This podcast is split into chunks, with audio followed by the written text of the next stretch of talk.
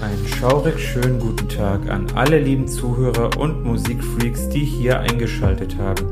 Ich bin Vadim, auch unter dem Pseudonym Psychobit bekannt und ich begrüße euch zu einer neuen Folge von Schattentöne, dem Underground Music Podcast. So, hallo und herzlich willkommen zu einer neuen Folge von Schattentöne, dem Underground Music Podcast. Das hier ist nun schon Folge Nummer 16 und ich hoffe, ihr hattet ein paar schöne Wochen mit einiges an guter Musik. Es ist auch wieder so einiges rausgekommen und wir haben mal wieder eine kürzere Folge. Ich möchte mal wieder die Albumrezension der letzten drei Wochen durchgehen, beziehungsweise ein paar Alben besprechen aus den verschiedenen Underground Music Genres, die mir so ins Auge gestochen sind und die ich persönlich jetzt empfehlen kann oder auch teilweise nicht so. Aber dennoch, ich möchte mal wieder so ein kleines Mashup machen, was jetzt so im März eigentlich in den letzten Wochen passiert ist. Außerdem möchte ich ein bisschen über Musik reden, beziehungsweise über das Musik hören. Das heißt, ich rede über die Geschichte der verschiedenen Tonträger, musikalischen Tonträger, beziehungsweise des musikalischen Konsums der letzten Jahrzehnte und wie sich das Ganze entwickelt hat, denn ich finde das eigentlich persönlich recht interessant, denn mittlerweile konsumieren wir ja auf verschiedenen Wegen Musik, doch es war ja nicht immer so. Ansonsten habe ich jetzt hier noch eine neue Rubrik, die nennt sich jetzt Musik News. Ich bin nämlich auf Recherchearbeit gegangen auf verschiedenen Plattformen und Magazinen und möchte euch mal ein bisschen was zu aktuellen Musik News bzw. Band News erzählen, was es denn so außerhalb der Album veröffentlicht Neues gibt. Und zuletzt gibt es dann wieder noch einige Event-Tipps.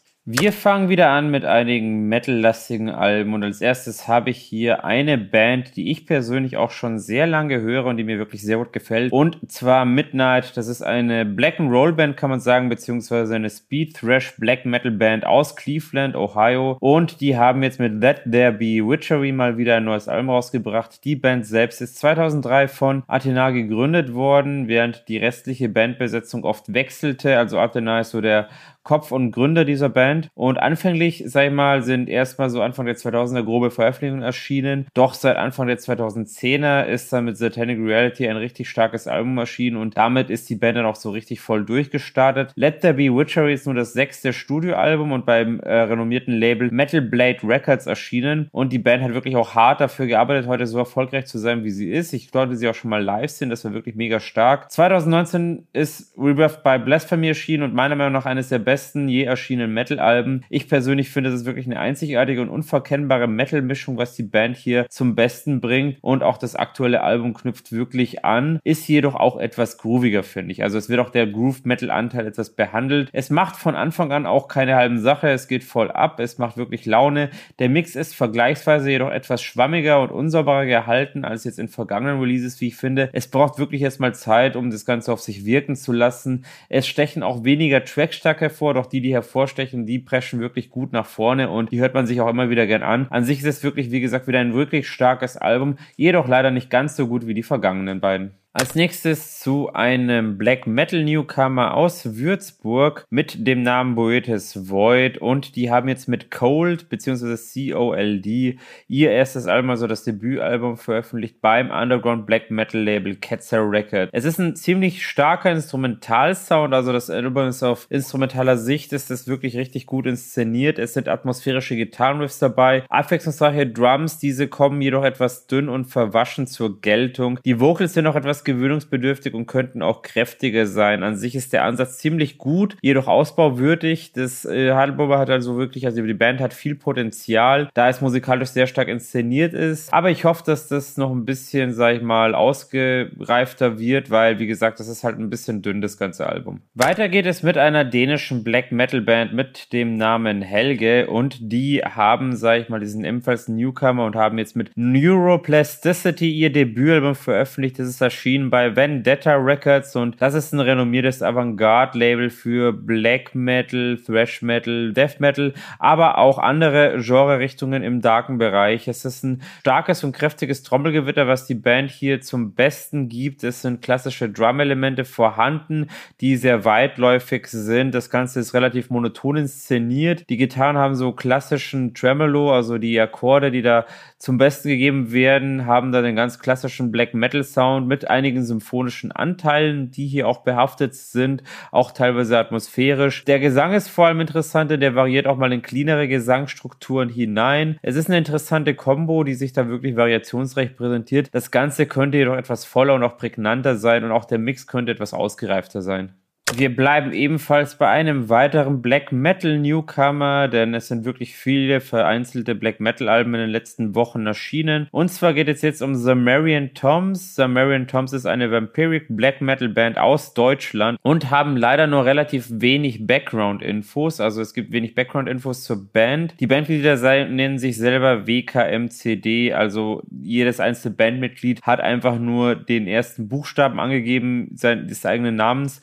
Es ist ist melodisch und aggressiv zugleich inszeniert, kann man sagen. Das Ganze ist auch beeinflusst von der legendären Band Bathory. Es ist auch ein gleichnamiges Debütalbum erschienen, also das Album selbst heißt auch The Marian Toms und ist beim Label Van erschienen. Das Album ist sehr stark und voluminös inszeniert. Es ist ein schönes Gesamtkonstrukt. Ich persönlich finde, es ist eine angenehme, klangliche Atmosphäre, die da zum Besten gebracht wird. Es ist ein heftiges Trommelgewitter dabei und auch stark nachhallende Gitarrenriffs. Die Screaming Vocals kommen dennoch auch kräftig und klar zur Geltung. Gesamtheit Inhaltlich ist es wirklich eine angenehme Klangfarbe und an sich ein sehr schönes Album, welches ich nur empfehlen kann. Ein weiterer Black Metal Newcomer stammt aus Norwegen. Man könnte meinen, dass sich die ganzen Black Metal Newcomer abgesprochen haben. Es ist eine dreiköpfige Black Metal Band, die 2000 gegründet worden ist und in Aphelien heißt. Die haben mit dem Album Moribund ihr Debütalbum veröffentlicht und es ist wirklich ein sehr schönes Album, also auch optisch sehr ansprechend, erinnert so ein bisschen an 70er Jahre Horror, so von der Coveroptik her. Und ja, das Album selbst ist erschienen beim Underground Label Ash Circle Productions und prescht auch gut nach vorne von Anfang an. Es ist ein klassischer Black Metal Sound vorhanden, mit starkem Trommelgewitter ebenfalls, also ein typisch norwegischer Stil. Es sind schrille Gitarrensoli auch dabei, also noch Heavy Metal Anteile dabei, ebenfalls auch Speed Metal Anteile, weil es geht wirklich sehr schnell und heftig zur Sache. Die Vocals sind auch sehr stark und gut inszeniert, also kommen richtig stark rüber im Rahmen der Growling Shouts und es erinnert auch irgendwie so auf diese Art und Weise ein bisschen an eine krassere Version von Tribulation. Ich persönlich finde dieses Debütalbum wirklich sehr schön und von meiner Seite ist es ein klarer Geheimtipp. Nun gehen wir mal weg von den Newcomern und kommen zu einem Comeback einer Melodic Black Metal Band. Und zwar geht es um Agatho Diamond. Das ist eine fünfköpfige Melodic Black Metal Band aus Mainz und die wurden für 1995 haben sie sich gegründet, 2014 jedoch getrennt und seit 2020 haben sie sich dann wieder neu gegründet. Es gab schon bereits viele Wechsel und die größte Konstante ist allerdings der Kopf der Band und zwar Martin Wickler. Diese haben auch von 1996 bis 2020 2013 insgesamt sechs Studioalben veröffentlicht und veröffentlicht nun passend mit dem Namen The Seven ihr siebtes Studioalbum bei Napalm Records, also beim renommierten großen Label, nach äh, neun Jahren sozusagen. Und klassischer geht es nicht, was den Black Metal Stil angeht. Also es ist einiges an Melodien sind es auch mit es ist melodisch auch. Jedoch ist es ein ziemlich klassischer Stil mit starken atmosphärischen Einlagen. Ist wirklich auch eine sehr gute und professionelle Produktion, die dahinter steckt. Es sind abwechslungsreiche Vocal Passagen dabei, die auch ebenfalls ebenfalls sehr professionell inszeniert wurden. Also von Screaming, von Growling, von Clean-Gesang und Schaus. Also ist wirklich alles mit dabei. Die Drums und Gitarren liefern hier auch ein kreatives Wechselspiel. Das Ganze kommt stark und basslastig zur Geltung. Mir gefällt es wirklich gut. Also es ist ein sehr gutes und professionelles neues Album eines alten Haudegen, kann man sagen. Also ich kannte die Band vorher nicht, aber mit diesem Album hat die Band auf jeden Fall Lust auf mehr gemacht. Wir gehen nun weg vom Black Metal und Richtung Death Metal. Da haben die mittlerweile doch etwas bekanntere Band Deserted 4, das ist eine dreiköpfige Death Metal Band aus Eisenberg in Deutschland, ein neues Album rausgebracht. Diese starteten mit sehr klassischem Oldschool Death Metal 2012, also seitdem sind sie auch aktiv und auch unermüdlich dabei und gehen aber jetzt mittlerweile vermehrt in Richtung Melodic Death Metal. Nun haben sie mit Doomsday ihr fünftes Studioalbum veröffentlicht und das beim großen großen renommierten Label Century Media Records, welches schon einige sehr gute Metal-Alben in den letzten Jahrzehnten herausgebracht hat. Und ich verfolge diese Band auch bereits seit dem dritten Studioalbum 2017. Und ja, also ich muss auch sagen, dass Doomsday auch wirklich wieder ein richtig starkes Album ist, wenn nicht sogar das Beste, was ich bisher gehört habe von dieser Band. Also musikalisch ist es wirklich von Anfang an ziemlich klasse inszeniert. Mir gefallen die Tracks auf dem kompletten Album wirklich sehr, denn die Gitarrenriffs sind sind weitläufig, die Vocals sind abwechslungsreich, das Panic ist genial, die Drums kommen vor allem richtig gut rüber. Es ist der gesamte Mix einfach, der wirklich stark und stimmig ist.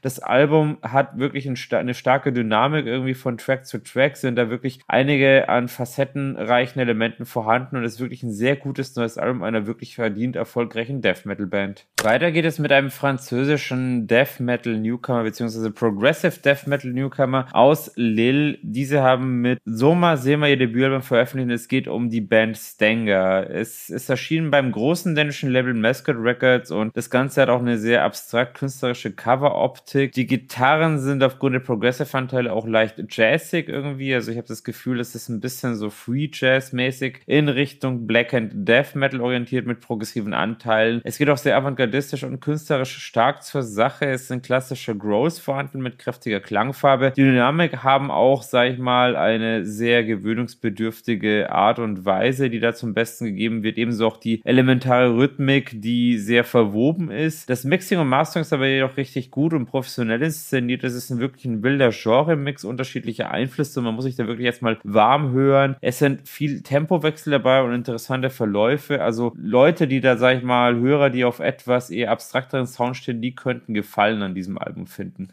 Wir machen weiter mit einer Schweizer Melodic Death Metal Band, welche aus fünf Leuten besteht und sich Soulline nennen. Diese haben auch einige Hardcore-Einflüsse, sind 2010 gestartet und haben bis 2015 drei Alben veröffentlicht. Nun haben sie nach sieben Jahren mit Screaming Eyes ihr viertes Studioalbum veröffentlicht und es ist wirklich ein klassischer Melodic Death Metal Stil in harmonischer Lage, den diese Band zum Besten gibt. Es ist eine schöne Musik mit gutem Mix, gute Produktion und coolen Vocal-Passagen Passagen mit einigen sehr cool inszenierten Rolling Shouts. Es ist eigentlich und kurzweilig vom Sound her, der auch wirklich Spaß macht. Hier und da sind auch einige verspielte Effekte dabei. Die Gitarren so, die kommen auch gut rüber. Das ist wirklich sehr solide. Es ist ein eingespieltes Team, kann man sagen, was man hier wirklich raushört. Also ein cooles neues Album einer sympathischen Band, welches wirklich hörbar ist. Als nächstes kommen wir zum Bereich des Hardcore beziehungsweise Crust in dem Fall. Also eine Art Black and Thrash Metal Crust Band Band aus St. Louis, Missouri mit dem Namen Bastard. Diese wurde 2011 gegründet und haben mit Hardest Comment 2015 Debütalbum veröffentlicht, was schon ziemlich stark war. Man kann sagen, es ist Black Metal Punk mit sehr starken Allüren, also sehr coolen Allüren auch und Rotten Blood heißt nun das zweite Studium, was jetzt nach sieben Jahren erschienen ist. Das ist beim eigenen Label Distortion Music Group erschienen und es erinnert so an eine Mischung aus Midnight und Bone Hunter. Es ist ein sehr starkes zweites Album auch, welches wirklich cool und stark nach vorne prischt. Es sind treibende Drums, energiegeladene Gitarre, heftige Bässe dabei, röchelte Vocal Growls, die unter die Haut gehen. Also ich finde es richtig geil, es geht richtig gut ab. Ein richtig derbes und gutes Album und von meiner Seite ein wahrer Geheimtipp.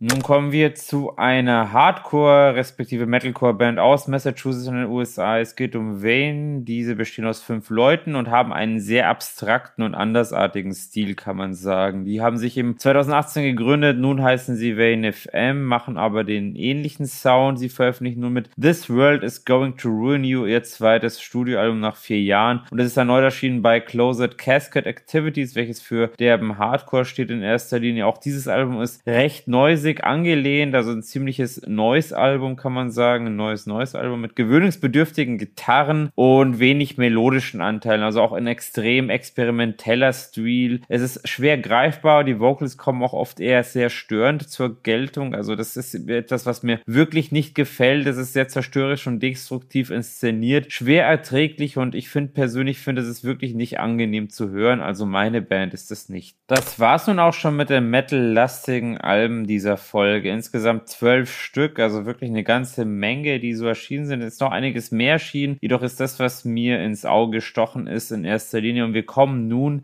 zu einigen Wave- bzw. elektrolastigen Alben. Und da starten wir mit einer Band, die mir besonders am Herzen liegt. Und zwar Rü Oberkampf aus München und Passau. Das ist eine Wave-Elektro-Band. Und ja, die haben sich 2016 gegründet und sind auch richtig gut durchgestartet. Von Anfang an wirklich eine super sympathische Band, Band, die hatte ich jetzt hier auch schon bei Folge 12 als Interview zu Gast. Also ihr könnt euch gerne in Folge 12 das Interview mit Rü Oberkampf nochmal anhören von Schattentöne, dem Underground Music Podcast. Und es ist eine sehr abwechslungsreiche Band, kann man wirklich sagen, die eine Menge Genre anspricht und auch beinhaltet. Das neue Album heißt Liebe und ist nun das zweite Studioalbum dieser Band und hat wirklich eine sehr kreativ gestaltete Coveroptik auch. Die sind unermüdlich dabei, wie gesagt, und veröffentlichten einen Hit nach dem anderen. Und ich habe mich wirklich sehr auf dieses Album Liebe gefreut, nachdem 2019 mir bereits Christoph viel liebt, das Debütalbum gefallen hat, auch 2018 die äh, EP Wave Clash, die ebenfalls richtig schön war und nach wie vor ist. Und auch das neue Album ist wirklich ein sehr schönes Album zwischen Dark Techno, Elektropop, Synthwave und vielen anderen Genres und Einflüssen. Es ist gesanglich auch wirklich extrem schön und melancholisch inszeniert. Es sind englisch- und französischsprachige Songs dabei diesmal, die auch klar zur Geltung kommen. Es sind wunderschöne atmosphärische Synth-Passagen. Es ist sehr angenehm von den Melodien her. Die sind auch sehr abwechslungsreich inszeniert. Und es gibt viele neue Einflüsse zu hören. Also die Band hat sich immer wieder neu erfunden. Es ist wirklich ein sehr, sehr toller Stil. Und von meiner Seite ist es wirklich ein Top-Tipp dieser Folge. Nun zu einem elektronischen Solokünstler aus Toronto in Kanada. Und zwar, ich rede hier von Hollow. Das ist Produzent Mark Rediger aus Toronto. Und der hat jetzt mal wieder ein neues Album veröffentlicht. Er selber macht es seit 2015 schon unermüdlich, dass er jedes Jahr fast zwei Studioalben veröffentlicht. Also mindestens eins, manchmal sogar zwei. Also es ist wirklich ein extrem talentierter und unermüdlicher Künstler zwischen Dark Electro, Dark Techno, Synthwave, Ambient und ADM und auch vielleicht ein einigen anderen Genre. Es ist auch sehr technologisch orientiert vom Sound her, also geht so ein bisschen an, angelehnt an gewisse so Front-End Assembly Sounds, jedoch ohne Gesang hauptsächlich. Und The Evolution of Complexity ist das nun bereits elfte Studioalbum und welches auch in kürzester Zeit bereits erschienen ist. Es ist eine sehr schöne Musik, die wirklich angenehm klingt und unter die Haut geht. Hier sind auch wirklich sehr stark IDM-Anteile vorhanden und atmosphärisch ist wieder wirklich großartig inszeniert. Wundervolle Musik, wie gesagt gesagt, die wirklich auch cineastisch klingt. Und ja, auch so die ganze Soundkulisse, die ist wirklich einzigartig, denn es könnte auch ein Soundtrack sein eines Sci-Fi-Films. Und Holland weiß, wie immer, auch hier wieder aufs Neue zu überzeugen. Und wer eh schon geneigter Hörer ist dieses Projekts, der kann auch hier gerne auch reinhören. Weiter geht es mit einer richtig coolen Band, zumindest für mich richtig coolen Band, die mir wirklich sehr gut gefällt. Und zwar es geht um Dawn of Ashes. Das ist ein amerikanisches Electro-Crossover-Projekt von Christoph Bathory und seit Mitte der 2000er aktiv. Damals noch sehr erfolgreich und stark im Bereich Harsh Electro bzw. Elektro durchgestartet zu Beginn. Wechselte jedoch in den 2010er streckenderweise in Richtung Black Metal bzw. Industrial Black Metal kann man auch sagen. Und seit dem letzten Album geht es auch wieder vermehrt in Richtung EBM bzw. Dark Electro. Also nachdem auch der Vorvorgänger schon Richtung Harsh Electro wieder in eine vermehrt elektronische Richtung gegangen ist. Das neue Album heißt jetzt hier Scars of the Broken und ist das nun zehnte Studioalbum dieser Band. Also die Band ist auch seit über 15 Jahren unermüdlich aktiv und es ist erschienen beim renommierten kanadischen Label Artifacts Records. Das Ganze vermischt hier Dark Electro mit Industrial Metal Anteilen, wobei jetzt auch wieder Black Metal Anteile streckenweise mit drin sind, wobei aber auch der Industrial doch vermehrt zur Geltung kommt. Es ist auch etwas ein etwas ruhigeres Album, kann man sagen. Deswegen auch eher so diese Dark Electro Richtung, die da einschlägt im Vergleich zum folgenden The Antinomian, was ja doch eher ein stärkeres EBM bzw. Harsh Electro Album war. Und auch hier sind wieder einige sehr starke Tracks dabei. Es ist ein cooler und abwechslungsreich inszenierter Elektro-Stil mit vielen atmosphärischen Passagen, coolen Synths und so. Und durch das ganze Gitarren-Stuff kommt das Ganze ein bisschen so in Richtung Industrial Metal durch. Aber ja, es kann auch nicht ganz so überzeugen wie die Vorgängeralben, wie ich persönlich finde. Dennoch ist es ebenfalls ein sehr hörenswertes Album. Nun kommen wir zu einem Elektro-Newcomer aus Deutschland mit griechischen Wurzeln. Es ist das Soloprojekt von D. Algyrakis von Preemptive Strikes und das Debütalbum heißt The Thesos Paradoxon und ist erschienen beim renommierten Elektro-Label Infected Recordings. Das Ganze mischt irgendwie EBM und Dark Techno. Ich würde sagen, das ist eine Art Techno-Body-Music und mischt auch eben noch Synthpop mit rein. Die Shouts sind eher anstrengend, wenn sie mal kommen und schwer hörbar, wie ich finde. Die Beats kommen jedoch dick und tanzbar zur Geltung. Ich persönlich finde die clean Gesangsanlagen deutlich angenehmer, wo auch einige Gastsänger mit dabei sind. Aber an sich ist es wirklich eine schnelle, technolastige Sound, der hier inszeniert wird. Also die Songs ohne Gesang kommen auch besser rüber. Es ist ein cooler Stil, jedoch wenig eigensinnig, wie ich auch finde. Das Ganze ist in erster Linie für den Dancefloor gemacht und auch, sag ich mal, die Leads sind eingängig und auch cool inszeniert. Es sind verspielte Melodienteile auch dabei. Es ist ein net, netter Start, kann man sagen, eines eher weniger innovativen Projekts. Wir kommen zum letzten Album dieser Folge und zwar geht es nun um Gasoline Invertebrate. Das ist ein recht weirdes Elektroprojekt des US-Amerikaners Brian Graupner und ja, der Künstler selbst in erster Linie bekannt von der Goth-Rock-Band The Gothsicles, äh, hat aber jetzt mit Gasoline Invertebrate 2017 sein Soloprojekt gegründet und veröffentlicht seitdem auch Alben beim eigenen Label Tiger Squawk Records. Und das neue Album heißt Cracked Wax Battery und ist nun das dritte Studioalbum des Solokünstlers. Es vermischt hier Electro-Industrial mit Dark Techno zusammen mit Harsh Electro-Sound und der Sound ist auch wesentlich energischer als beim Vorgängeralbum, wie ich finde. Es ist stimmig und cool inszeniert, macht auch deutlich mehr Spaß als bisherige Releases. Die Synth-Passagen sind zwar etwas schräg und auch experimentell umgesetzt, dennoch kommt es wirklich cool rüber und tanzbar auch vor allem und die Vocals wurden distortionlastig in Richtung Harsh Electro verzerrt. Das finde ich ist das bislang beste Studioalbum dieses Künstlers, macht auf jeden Fall Lust auf mehr und in diesem Sinne finde ich, das ist eine coole Sache.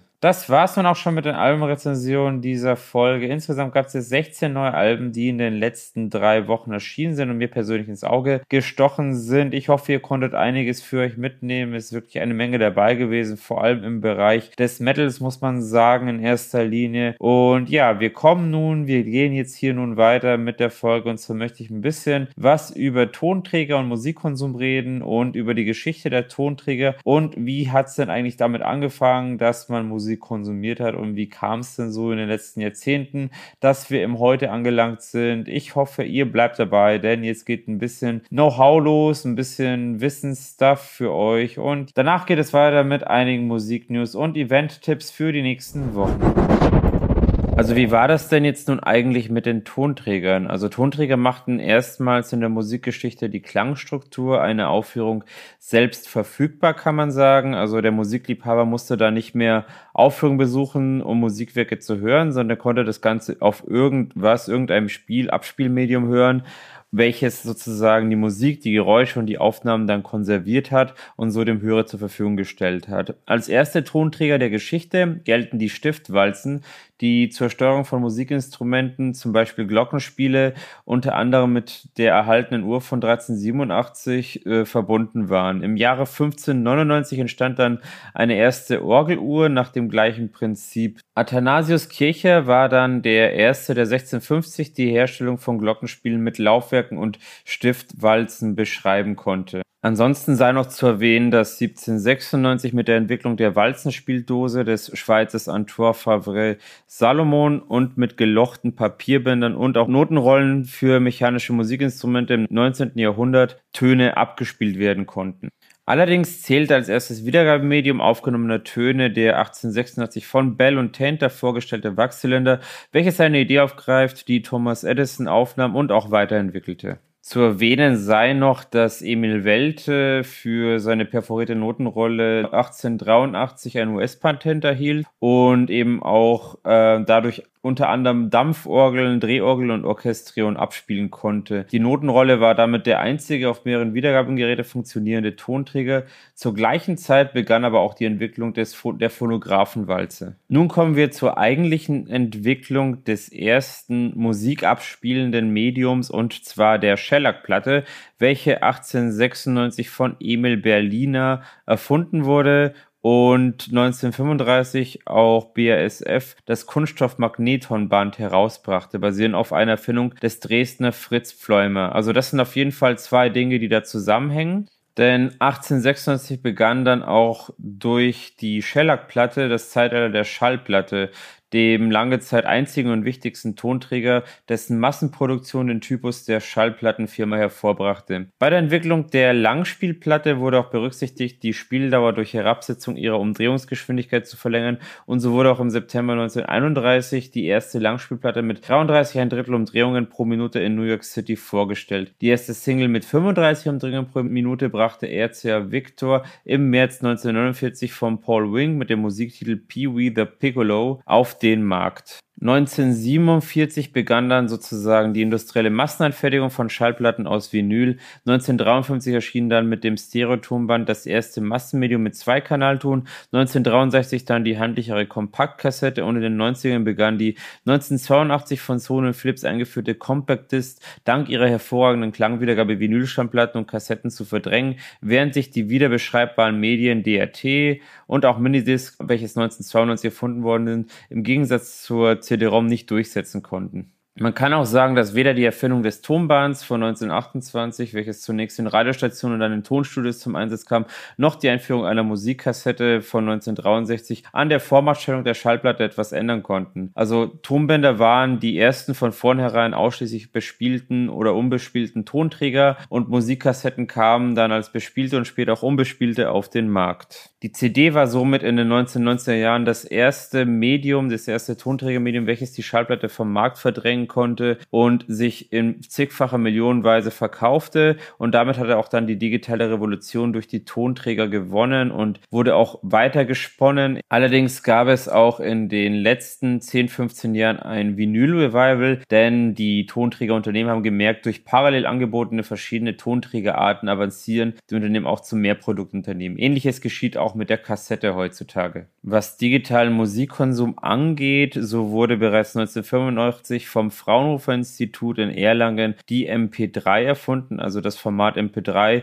und auch an der Friedrich-Alexander-Universität in Erlangen-Nürnberg weiterentwickelt. Und es ist weniger ein greifbarer Tonträger wie die Schallplatte oder die CD, wie er bekannt ist, sondern ein Format für Audiodateien, die auf vielfältigen Medien, sei es jetzt CD-ROM, Festplatte, DVD-Player oder auch speziell MP3-Player abgespielt abgespielt werden können. Dann gab es noch die MPEG, welche zu dieser Zeit an digitalen Audioformaten weiter forscht, um bessere Klangqualität als die MP3 zu entwickeln und dadurch entstand auch ACC. Dies führt auch dazu, dass in der aktuellen Zeit, sage ich mal, sich jetzt in erster Linie Streaming-Dienstleister durchgesetzt haben, denn man kann auch mit einem viel kleineren Format, was man in Echtzeit über eine bestimmte Datenrate streamen kann, eine Audiodatei abspielen und somit hat man dann auch keine lokal gespeicherte MP3 mehr bei sich. Und das ist genau das, wo wir uns aktuell befinden, denn die Streaming-Plattformen haben jetzt aktuell auch die Oberhand, beziehungsweise es wird halt größtenteils über Streaming-Plattformen konsumiert konsumiert und dadurch ist das Interesse an Tonträger auch weiter gesunken. Allerdings ist es natürlich so, dass man da nichts physisches in der Hand hat und was man eben streamt, das gehört auch nicht einem selbst. Das bedeutet sozusagen, dass man da einfach die Musik, die man sich dann anhört, mietet über einen Streaming-Dienstleister und am Ende ist es natürlich so, wenn man jetzt eine CD, eine Schallplatte in der Hand hat,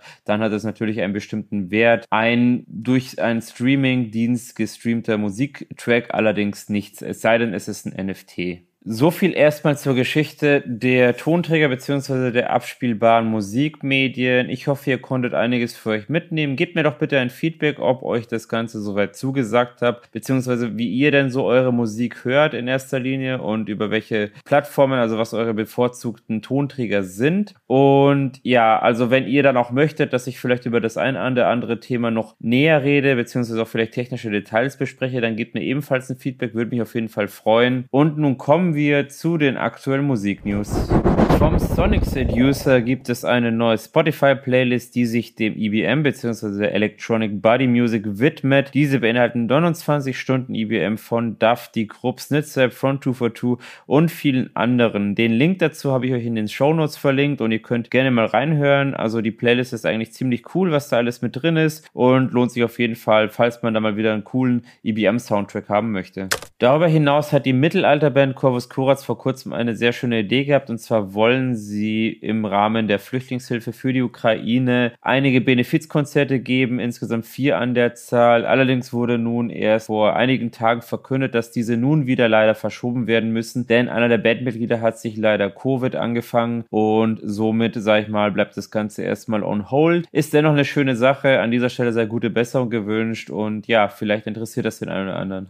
Ebenfalls versteigert Rammstein-Frontmann Tillemmann zusammen mit dem Erfurter Künstler Marc Jung im Rahmen der Ukraine-Hilfe im Namen Peace Please 2022 ein Bild, ein Gemälde und der Erlös soll natürlich der Ukraine-Hilfe zukommen komplett Und ja, das finde ich ebenfalls eigentlich eine ziemlich coole Sache. Und nachdem sich Till Lindemann bereits deutlich gegen den Ukraine-Krieg geäußert hat am Berliner Hauptbahnhof, kann man eben mit diesem Schritt etwas weiter tun. Und ja, bereits mehrere Gebote sind eingegangen. Aber wer möchte, kann via info at charitytl Berlin, sage ich mal, ebenfalls ein Gebot abgeben. Was wirklich interessant ist, ist, dass Bauhaus sich auch zurückgemeldet haben, denn sie veröffentlichen nur nach 14 Jahren mit Ring the New Wine einen ersten neuen Song und dieser äh, wirklich unter surrealistischen Bedingungen, denn Peter Murphy hat hier mal wieder zugeschlagen mit einer recht interessanten Art und Weise. Und zwar wollten sie den Song entsprechend der Cadaver Quiz machen. Das ist so eine Art und Weise, wo sozusagen jeder Teilnehmer einen Teil eines Satzes oder eine,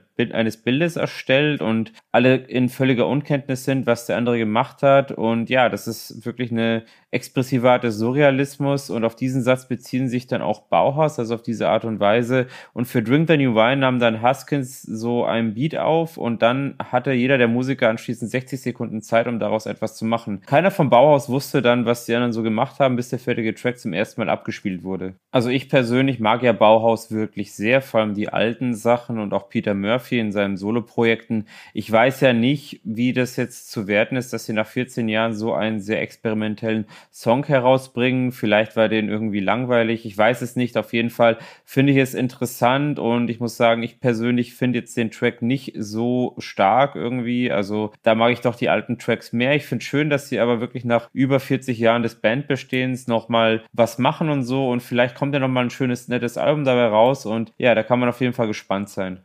Ansonsten ist The Other Frontman Rod Usher leider erkrankt und zwar nicht an Covid, sondern an dem relativ seltenen Liquorverlustsyndrom, was, ähm, sag ich mal, eine ziemlich üble und unbekannte Krankheit ist, die an der Wirbelsäule verläuft und damit müssen die Konzerte am 1. April in Hannover und Kiel am 2. April auch wieder verschoben werden. Das ist leider echt tragisch und an dieser Stelle sei Rod Usher nur gute Besserung gewünscht. Eine witzige Sache ist, dass die Identität des neuen Slipknot-Drummers Tortilla nun offiziell enthüllt worden ist. Und zwar, die haben jetzt ganz offiziell bekannt gegeben, dass es sich bei ihrem Perkussionisten Totalman um den Multiinstrumentalisten Michael Pfeff handelt. Und ja, das neueste Slipknot-Mitglied ist seit 2019 Teil der Band, hatte zuvor schon in Sean Clown Crahans Band Dirty Little Rabbits Keyboard gespielt und darüber hinaus ist Pfeff bei The Snacks aktiv. Am 16. März hatte das Raten um die Identität um den Tortilla-Man ein Ende und so ist auch dieses Mysterium gelöst. So viel zu den Musiknews der aktuellen Folge. Folge. Wenn ihr noch ein paar andere Themen habt, über die ihr gerne was hören würdet, gebt mir doch bitte ein Feedback. Und ja, wir kommen nun zum letzten Teil dieser Folge und zwar zu den Event-Tipps für die nächsten beiden Wochen.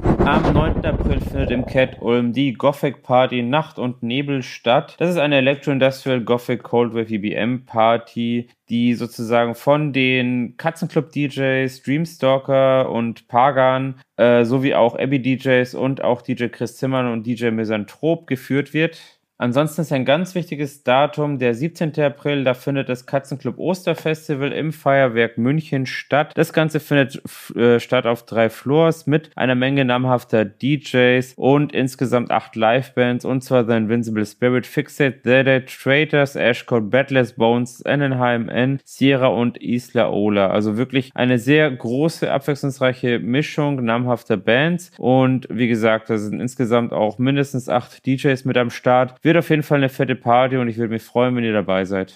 Am 8. April findet auch im Ampere in München die Dark Matter statt. Das ist ebenfalls eine Gothic Party. Und ja, das ist quasi im Muffatwerk, beim Muffat Café. Und es ist quasi eben so eine Dark-Szene-Party, wo Herr Blum von der Black Opera mit dabei ist und auch der DJ Schwedler. Also Dark Matter auf jeden Fall auch etwas, was man sich merken kann. Ansonsten treten am 14. April die Wave Acts Kanga und Kelan Mikla in der Roten Sonne in München auf im Rahmen des Grayscale, der Grayscale Veranstaltung. Also ebenfalls ein Event, was man sich merken kann. Außerdem tritt am 28. März noch die erfolgreiche US-amerikanische Elektroband Adult ebenfalls in der Roten Sonne in München am 28. März auf. Und ja, das Ganze geschieht ebenfalls im Rahmen der Grayscale Veranstaltungsreihe. Das waren nun also auch die Event-Tipps für diese Folge. Ich denke mal, dadurch, dass Clubs und äh, Szenebühnen nun wieder aufhaben, wird es noch so einiges geben, auch natürlich in anderen Städten. Ich bin gespannt. Ich freue mich auf jeden Fall auf viele kommende Veranstaltungen. Und in diesem Sinne wünsche ich euch noch eine schöne Zeit, viel Spaß mit guter Musik und bis zum nächsten Mal. Vielen Dank, dass ihr diesmal wieder mit dabei gewesen seid. Ich hoffe, euch hat dieser kleine Einblick in den musikalischen Untergrund gefallen. Falls ja, würde ich mich sehr über ein Abo oder eine 5-Sterne-Bewertung freuen. Die Fledermaus sagt Tschüss und bis zum nächsten Mal.